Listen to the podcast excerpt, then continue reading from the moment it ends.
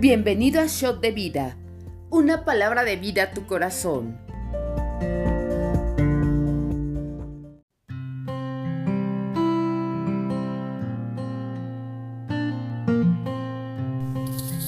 Hola, bienvenidos al devocional. El día de hoy comentaremos Primera de Reyes capítulo 1 y 2 y Salmo 31. Antes de comenzar a leer los versículos, quiero darte una pequeña introducción al primer libro de Reyes. En este libro vamos a ver lo que alguna vez fue la gran nación de Israel, cómo se convierte en una tierra dividida, no solo físicamente, sino también espiritualmente. Eh, veremos cómo una nación unificada, una nación poderosa, se fragmenta a causa de no escuchar la voz de Dios.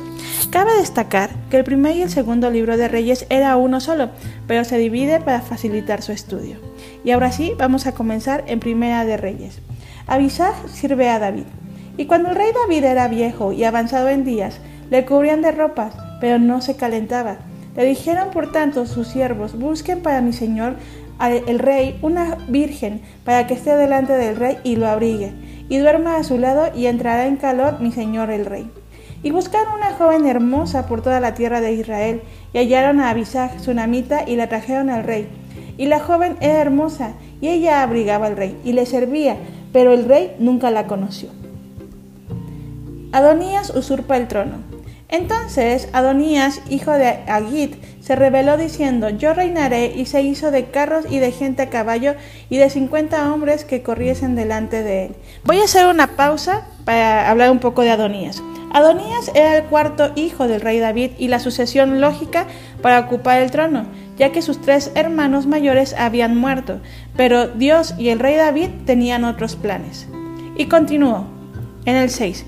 Y su padre nunca le había entristecido en todos sus días con decirle, ¿por qué haces así? Además, este era de muy hermoso parecer. Fíjense qué fuerte es esta parte. Dice, su padre nunca le había entristecido en todos sus días. O sea, él, eh, David nunca había llamado la atención, nunca lo había corregido, nunca, eh, nunca le había dicho, oye, esto está bien o esto está, bueno, más bien nunca le había dicho, esto está mal o no tienes que hacer las cosas así, ¿no? Y fíjense qué necesario y qué importante es la corrección a los hijos, tanto los hijos físicos como espirituales. En el libro de Proverbios eh, nos habla muy claramente y nos dice así, la vara y la corrección dan sabiduría, mas el muchacho consentido avergonzará a su madre. Como padres debemos corregir y como hijos debemos aprender a ser corregidos. Y continúa en el 7. Y se había puesto de acuerdo con Joab, hijo de Sarbia, y el sacerdote Abiatar, los cuales ayudaban a Adonías. Pero el sacerdote Sadoc y Benaya, hijo de Joiada, el profeta Natán Simei, rey, y todos los grandes de David no seguían a Adonías. Y matando a Adonías ovejas y vacas y animales gordos junto a la peña de Soelet, la cual está cerca de la fuente de Rogel, convidó a todos sus hermanos, los hijos del rey, y a todos los varones de Judá, siervos del rey. En el 10. Pero no convidó al profeta Natán ni a Benía, ni a los grandes, ni a Salomón su hermano. ¿Y por qué no los invita? Porque él sabe que no está haciendo las cosas correctas. Y continúa en el 11. Entonces habló Natán a Betsabé, madre de Salomón, diciendo, ¿no has oído que reina Adonías, hijo de Agit, sin saberlo David nuestro señor? En el 12, ven pues ahora y toma mi consejo para que conserves tu vida y la de tu hijo Salomón. Ve y entra al rey David y dile al rey, Señor mío, ¿no juraste a tu sierva diciendo Salomón tu hijo reinará después de mí y él se sentará en mi trono? ¿Por qué pues reina Adonías?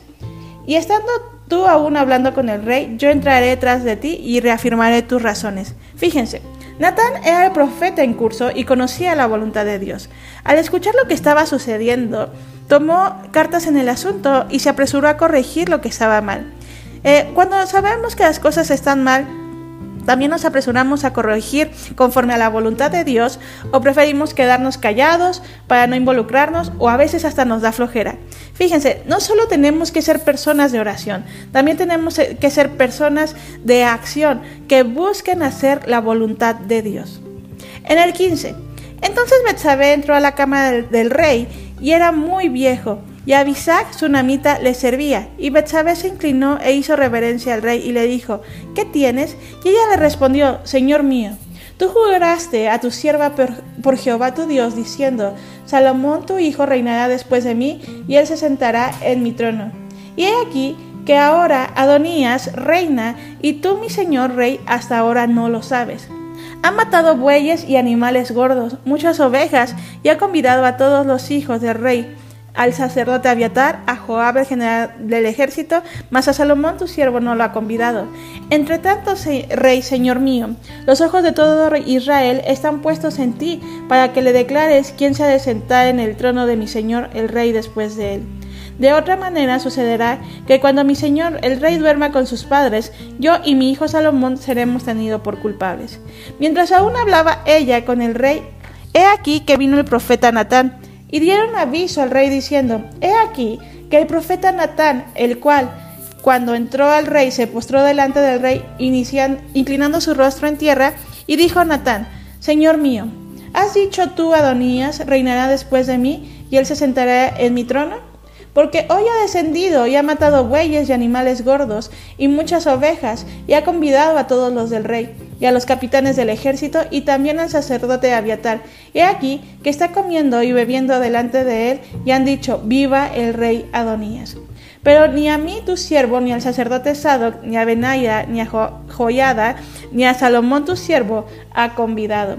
Es este negocio ordenado por mi señor el rey, sin haber declarado a tus siervos ¿quién se había de sentar en el trono de mi señor después de él? Entonces David respondió y dijo, llamadle a Betsabé. Y ella entró a la presencia del rey y se puso delante del rey. Y el rey juró diciendo, vive ahora que ha redimido mi alma de toda angustia. Como yo te he jurado por Jehová, Dios de Israel, diciendo, tu hijo Salomón reinará después de mí, y él se sentará en mi trono en lugar mío, que así lo haré hoy. Entonces Betsabé se inclinó ante el rey con su rostro en tierra, haciendo reverencia al rey, y dijo, Viva mi señor el rey David para siempre. Y el rey David dijo, llamadle al sacerdote Sadoc, al profeta Natán y a Benaya, hijo de Joyada. Y ellos entraron a la presencia del rey. Y el rey les dijo, Tomad con vosotros los siervos de vuestro señor y montad a Salomón mi hijo en mi mula y llevadlo a Gion. Y allí ungían al sacerdote Sadoc y al profeta Natán como rey de Israel, y tocaréis la trompeta diciendo, Viva el rey Salomón. Después iréis vosotros detrás de él, y vendrá y se sentará en mi trono, y él reinará por mí, porque a él he escogido para que sea príncipe sobre Israel y sobre Judá. Entonces Benaía, hijo de Joyada, respondió al rey, Amén, así lo diga Jehová, Dios, mi Señor el Rey. De la manera en que Jehová ha estado con mi señor el rey, así estaré con Salomón, y haga mayor su trono que el trono de mi señor el rey David. En el 38. Y descendieron el sacerdote Sadoc, el profeta Natán Beniada, hijo de Joyada, los cereteos y los peleteos, y montaron a Salomón en la mula del rey David, y lo llevaron a Gion. Y tomando el sacerdote Sadoc el cuerno del aceite del tabernáculo, ungió a Salomón, y tocaron la trompeta, y dijo todo el pueblo, viva el rey Salomón. Después subió todo el pueblo en pos de él, y cantaba la gente con flautas y hacían grandes alegrías, que parecía que la tierra se hundía con el clamor de ellos. Y lo oyó Adonías y todos los convidados que con él estaban, cuando ya habían acabado de comer. Y oyendo Joab el sonido de la trompeta, dijo, ¿Por qué se alborota la ciudad con estruendo? Mientras él aún hablaba, he aquí vino Jonatán, hijo del sacerdote Abiatar, el cual dijo a Adonías, Entra, porque tú eres hombre valiente y traerás buenas nuevas. Y Jonatán respondió y dijo a Adonías, Ciertamente, nuestro rey David ha hecho rey a, a Salomón. Y el rey ha enviado con el sacerdote a Sadoc y al profeta Natán y a Benaya, hijo de Joyada, y también los hereteos y los peleteos, los cuales le montaron en la mula del rey. Y el sacerdote Sadoc y el profeta Natán lo han ungido por rey en Gión, y de allí han subido con alegrías a la ciudad que está llena de estruendo. Este es el alboroto que habéis oído. También Salomón se ha sentado en el trono del reino, y aún los siervos del rey han venido a bendecir a nuestro señor rey David, diciendo, Dios haga bueno el hombre de Salomón más que tu nombre, y haga mayor su trono que el tuyo. Y el rey adoró en la cama. Además, el rey ha dicho así, bendito sea Jehová, Dios de Israel, que ha dado hoy quien se siente en mi trono viéndolo mis ojos. Ellos entonces se estremecieron y se levantaron todos los convidados que estaban con Adonías y se fue cada uno por su camino.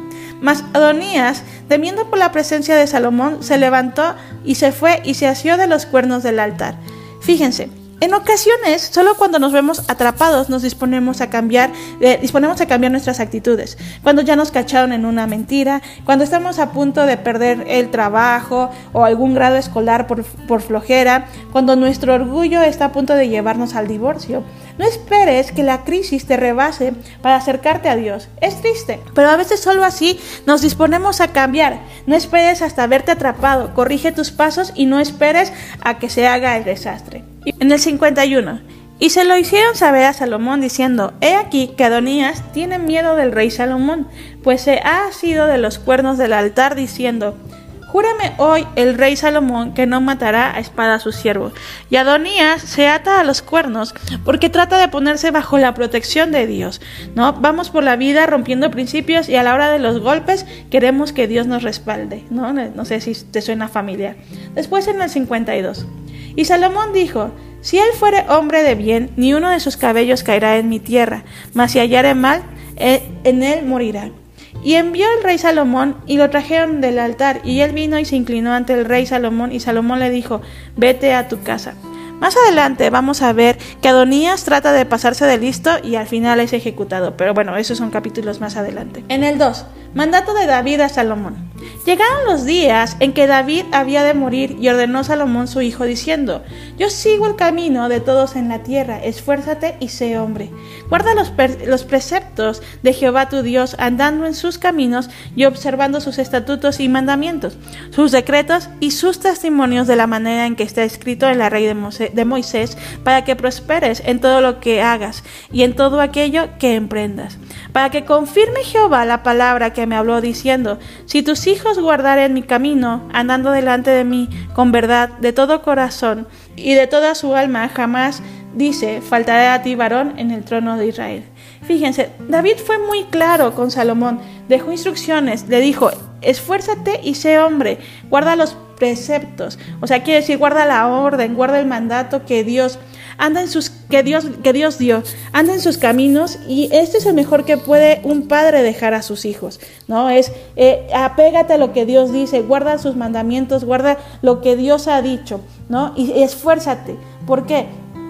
Porque David sabía, ¿no? Que, que si él si, si, Salomón amarraba su corazón a las promesas, que si Salomón hacía conforme la voluntad de Dios, todo le iba a ir bien. En el 5, ya sabes tú lo que me ha, hecho Jehová, hijo de Sarbia, lo que hizo a dos generales del ejército de Israel, Abner, hijo de Ner, y Amasa, hijo de Jeter, a los cuales él mató derramando en tiempo de paz la sangre de guerra, y poniendo sangre de guerra en el talabarte que tenía sobre sus lomos y en los zapatos que tenía en sus pies. En el 6, pues tú harás conforme a tu sabiduría, no dejarás descender sus canas al Seol en paz. A los hijos de Barcilia, Lai, Galadita, harás misericordia, que sean de los convidados a tu mesa, porque ellos vinieron de esta manera a mí cuando iba huyendo de Absalón tu hermano. En el 8, también tiene consigo a Simeí, hijo de Gera, hijo de Benjamín, hijo de Baurim, el cual me maldijo con una maldición fuerte el día que yo iba a Mahanaim. Mas él mismo descendió a recibirme al Jordán, y yo le juré por Jehová diciendo, yo no te mataré a espada. Pero ahora no lo, no absolverás, pues hombre sabio eres y sabes cómo debes hacer con él y harás descender sus canas con sangre al Seol. Muerte de David. Y durmió David con sus padres y fue sepultado en su ciudad. Los días que reinó David sobre Israel fueron cuarenta años. Siete años reinó en Hebrón y treinta y tres años reinó en Jerusalén. Y se sentó Salomón en el trono de David su padre, y su reino fue firme en gran manera. Siguiente. Salomón afirma su reino. En el 13. Entonces Adonías, hijo de Agit, vino a Betsabé, madre de Salomón, y ella le dijo, ¿Es tu venida en paz? Y respondió, sí, de paz. Enseguida dijo, una palabra tengo que decirte, y ella dijo, di. Él dijo, tú sabes que el reino era mío y que todo Israel había puesto en mí su rostro para que yo reinara, mas el reino fue traspasado y vino a ser de mi hermano porque por Jehová era suyo. Ahora yo te hago una petición y no me niegues. Y ella le dijo, habla. Entonces dijo, yo te ruego que hables al rey Salomón, porque él no te lo negará, para que me dé a Bisac Sunamita por mujer. Y Betsabé dijo, bien, yo hablaré por ti al rey. Y vino Betsabé al rey Salomón para hablarle por Adonías, Y el rey se levantó a recibirla y se inclinó ante ella y volvió a sentarse en su trono.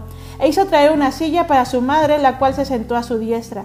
Y ella dijo, y ella dijo, una pequeña petición pretendo de ti, no me la niegues. Y él le dijo, pide, madre mía, que yo no te la negaré. Y ella dijo, desea Abisac Sunamita por mujer a tu hermano Adonías. Y el rey Salomón respondió y dijo a su madre, ¿por qué pides a Abisac Sunamita para Adonías? Demanda también para él el reino porque él es mi hermano mayor y tiene también un sacerdote Abiatar y a Joab, hijo de Sarbia. Fíjense, esto parece que nada más es como una historia de amor truncada, pero no. Eh, Salomón le niega a eh, casarse con Abisac, o le niega a tener a Abisac. Recordemos que Abisac fue la última concubina del rey David. Y fíjense, al estar, eh, cuando, cuando alguien estaba con una de las concubinas del rey, era equivalente a reclamar el reino. Recordemos cómo también Absalón lo hizo. Cuando se rebeló contra el, contra el rey David, también tomó a sus concubinas. Y fíjense, Salomón entendió esto y entendía perfectamente que su hermano parecía que todo estaba tranquilo, parecía que todo era amor y paz, ¿no? Por así decirlo, pero Adonías todavía, todavía tenía en su corazón el, tener el reino. Entonces es bien importante que seamos entendidos, que sepamos escudriñar cuáles son las intenciones, primero, cuáles son las intenciones que nosotros tenemos, si están apegadas a la voluntad de Dios, ¿no? O es lo que, lo que nuestra carne quiere, ¿no? Y también que aprendamos a discernir lo que las otras personas eh, desean hacer, ¿va? En el 23, y el rey Salomón juró por Jehová diciendo, así me haga Dios y aún me añada que contra su vida ha hablado Adonías estas palabras. Ahora pues vive Jehová, quien me ha confirmado y me ha puesto sobre el trono de David, mi padre, y quien me ha hecho casa como me había dicho, que Adonías morirá hoy. Entonces el rey Salomón envió por mano de Benaya, hijo de Joyada, el cual arremetió contra él y murió. Y el rey dijo al sacerdote Abiatar, vete a Not, a tus heredades, pues eres digno de muerte, pero no te mataré hoy por cuanto has llevado el arca de Jehová el Señor delante de David, mi padre, y además ha sido afligido en todas las cosas que fue afligido mi padre. En el 27. Y así echó Salomón a Abiatar del sacerdocio de Jehová, para que se cumpliese la palabra de Jehová que había dicho sobre la casa de Elí en Silo. Y vino la noticia a Joab, porque también Joab se había adherido a Adonías, si bien no se había adherido a Absalón. Y huyó Joab al tabernáculo de Jehová y se asió de los cuernos del altar. Y le hizo saber a Salomón que Joab había huido al tabernáculo de Jehová que estaba junto al altar. Entonces envió Salomón a Benaya, hijo de Joayada, diciendo, ve y arremete contra él. Y entró Benaya al tabernáculo de Jehová y le dijo, el rey ha dicho que salgas. Y él dijo, no, sino que de aquí moriré. Y Benaya volvió con esta respuesta al rey diciendo, así Joab, diciendo así dijo Joab. Y me respondió, el rey le dijo, haz como él ha dicho, mátale y entiérrale, quita de mí la casa de mi padre, la sangre que Jehová ha derramado injustamente. Y Jehová hará volver su sangre sobre su cabeza, porque él ha dado muerte a dos varones más justos y mejores que él y los cuales mató a espada sin que mi padre David supiese nada, a Abner, hijo de Ner, general del ejército de Israel, y a Masa, hijo de Jeter, general del ejército de Judá. La sangre, pues, de ellos recaerá sobre la cabeza de Joab y sobre la, sobre la cabeza de su descendencia para siempre. Más sobre David y sobre su descendencia y sobre su casa y sobre su trono habrá perpetuamente paz por parte de Jehová. Entonces Benaya, hijo de Joyada, subió y arremetió contra él y lo mató y fue sepultado en su casa en el desierto. Y el rey puso en su lugar a Beniada, hijo de Joyada, sobre el ejército de Sadoc, y puso al rey al sacerdote en lugar de Abiatar. Y después envió el rey e hizo venir a Simei, y le dijo, edifícate una casa en Jerusalén, y mora ahí, y no salgas de allí a una parte ni a otra, porque sabe de cierto que el día que salieses, pasarás del torrente de Cedrón, sin duda morirás, y tu sangre será sobre tu cabeza. Y Semei dijo al rey, palabra buena, como el rey mi señor ha dicho, así lo hará tu siervo, y habitó Simei en Jerusalén muchos días. Pero pasados tres años, aconteció que dos siervos de Simei huyeron a Aquis, hijo de Maca, rey de Gad, y dieron aviso a Simei diciendo, he aquí que tus siervos están en Gad. Entonces Simei se levantó y, y ensilló su asno y fue a Aquis en Gad para buscar a sus siervos. Fue pues Simei y trajo a sus siervos, a sus siervos de Gad. Luego fue dicho a Salomón que Simei había ido de Jerusalén hasta Gad y que había vuelto. Entonces el rey envió e hizo venir a Simei y le dijo, ¿no te hice jurar yo por Jehová y, y, te protesté diciendo, el día que salieses y fueses acá o allá, sabe de cierto que moriráis? Y tú me dijiste, la palabra es buena, yo la obedezco. ¿Por qué pues no guardaste el, juramento de Jehová y el mandamiento que yo te impuse? Dijo además el rey Simei, tú sabes todo el mal el cual tu corazón bien sabe que cometiste contra mi padre David. Jehová pues ha hecho volver el mal sobre tu cabeza. Y el rey Salomón será bendito, y el trono de David será firme perpetuamente delante de Jehová. Entonces el rey mandó a, Benaya, hijo de Joyada, el cual salió e y lo hirió y murió y el reino fue confirmado en la mano de Salomón. Fíjense cómo Dios empieza a traer orden al reinado de Salomón. ¿Por qué? Porque eh, era, ya era un mandato, porque ya estaba preestablecido, porque era la orden de Dios, ¿no? que era el propósito de Dios que tenía para Salomón. ¿no? Entonces, Fíjense, a veces eh, hay personas o hay situaciones que quieren venir a robar lo que tú tienes, quieres, quieren venir a robar eh, la paz que tú tienes o alguna circunstancia o alguna cosa material que tú tienes, ¿no? Pero cuando las cosas y cuando Dios ya habló una palabra de bendición para tu vida, nadie puede venir a quitarlo. Declaración de confianza. Al músico principal, Salmo de David. En ti, oh Jehová, he confiado, no sea yo confundido jamás. Líbrame en tu justicia. Inclina a mí tu oído, líbrame pronto, sé tú mi roca fuerte y fortaleza para salvarme. Porque tú eres mi roca y mi castillo, por tu nombre me guiarás y me encaminarás. Sácame de la red que, han escondido para mí, pues tú eres mi refugio. En tu mano encomiendo mi espíritu, tú me has redimido, oh Jehová Dios de verdad. Aborrezco a los que esperan en vanidades ilusorias, mas yo en Jehová te he esperado. Fíjense qué tremendo es esto, ¿no? David tenía una total dependencia a Dios. Leemos cómo, también podemos leer cómo Jesús al ser crucificado y, a, Esteban al ser apedreado, dicen, dicen estas mismas palabras, por el nivel de confianza que tenían en Dios. Ambos eh, como en el tanto de Jesús, eh, tanto en el caso de Jesús como en el caso de, de Esteban, estaban pasando del cuidado terrenal de Dios a la eternidad. ¿En qué estás poniendo tu confianza? ¿Estás poniendo tu confianza en Dios o en las cosas materiales? ¿No? Aquí dice David muy claramente, aborrezco a los que esperan en vanidades ilusorias, mas yo en ti, eh, Jehová, he esperado. Esto es algo súper fuerte. ¿Por qué? Porque a veces queremos poner la confianza en un tema económico, en a lo mejor en algún contacto, pero sabes que la confianza, nuestra confianza siempre tiene que estar puesta en Dios, porque es la roca firme, es, es nuestra fortaleza. Y voy a continuar en el 7. Me gozaré y alegraré en tu misericordia, porque has visto mi aflicción, has conocido mi alma en las angustias.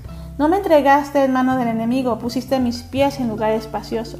Ten misericordia de mí, oh Jehová, porque estoy en angustia, se han consumido de tristeza mis ojos, mi alma también y mi cuerpo, porque mi vida se va gastando de dolor y mis años de suspirar se agotan. Mis fuerzas, a causa de mi iniquidad, y mis huesos se han consumido. De todos mis enemigos soy objeto de oprobio, y de mis vecinos mucho más, y el horror de mis conocidos. Los que me ven huyen de mí. He sido olvidado de su corazón como un muerto.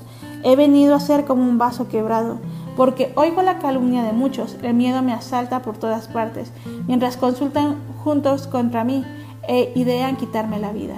Mas yo en ti, oh Jehová, digo, tú eres mi Dios, en tu mano están mis tiempos. Fíjense, David sabía que todas las circunstancias estaban bajo la mano de Dios. Y aquí dice algo que me gusta mucho, bueno, hay muchas cosas, ¿no? Pero dice, he venido a ser como un vaso quebrado. Un vaso quebrado, pues la verdad es que no te sirve para nada, ¿no? Entonces quiere decir David, he venido a ser como inútil, ¿no? Porque me han calumniado, porque han hablado de mí. ¿no? Porque eh, se, juntan, se, se, reúnen para hablar, de, para hablar mal de mí, porque idean cómo quitarme la vida. Pero sabes, eh, si podemos nosotros alcanzar este nivel de confianza, este nivel de dependencia que David tenía en Dios, es, la verdad es que es una bendición. ¿Por qué? Porque David entendía que todas las circunstancias estaban bajo la mano de Dios.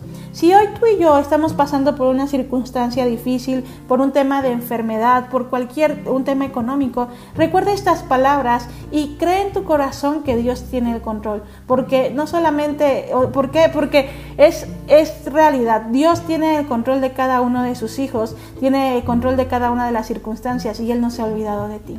Y voy a continuar. Libérame de la mano de mis enemigos y de mis perseguidores. Haz resplandecer tu rostro sobre tu siervo. Sálvame por tu misericordia. No sea yo avergonzado, oh Jehová, ya que te he invocado. Sean avergonzados los impíos. Estén mudos en el Seol. Enmudezcan los labios mentirosos que hablan contra el justo cosas duras con soberbia menosprecio. Cuán grande es tu bondad que has guardado para los que te temen, que has mostrado a los que esperan en ti delante de los hijos de los hombres. En lo secreto de tu presencia los esconderás de la conspiración del hombre, los pondrás en un tabernáculo cubierto de contención de lenguas. Bendito Jehová. Porque has porque ha hecho maravillosa su misericordia para conmigo en ciudad fortificada, decía yo en mi premura, cortado soy delante de tus ojos, pero tú oíste la voz de mis ruegos cuando a ti clamaba. Amad a Jehová todos vuestros santos, a los fieles guarda, oh Jehová. Paga abundantemente al que procede con soberbia. Esforzaos todos vosotros a los que esperáis en Jehová, y tome aliento vuestro corazón. Fíjense, David conocía perfectamente ese sentimiento de cansancio, donde parece que Dios no te escucha. Eh, pero sabes que no te preocupes, Dios ha escuchado cada una de tus oraciones. Mantente firme y sigue adelante con tu corazón confiando en Dios. Deseamos que esta palabra sea de bendición para tu vida. Suscríbete al canal y te esperamos mañana. Bendiciones.